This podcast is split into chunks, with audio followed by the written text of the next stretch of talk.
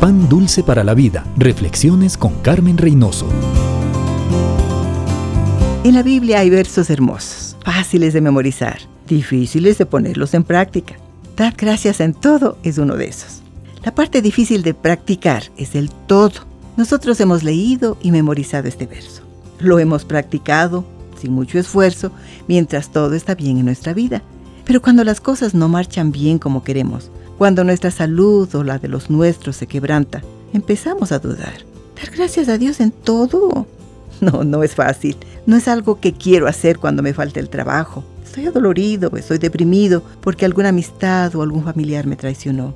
Pero la Biblia no dice, dé gracias cuando tenga ganas. Dice, dé gracias en todo, porque esta es la voluntad de Dios para con vosotros en Cristo Jesús. Al agradecer, vemos la realidad de Cristo en nuestras vidas.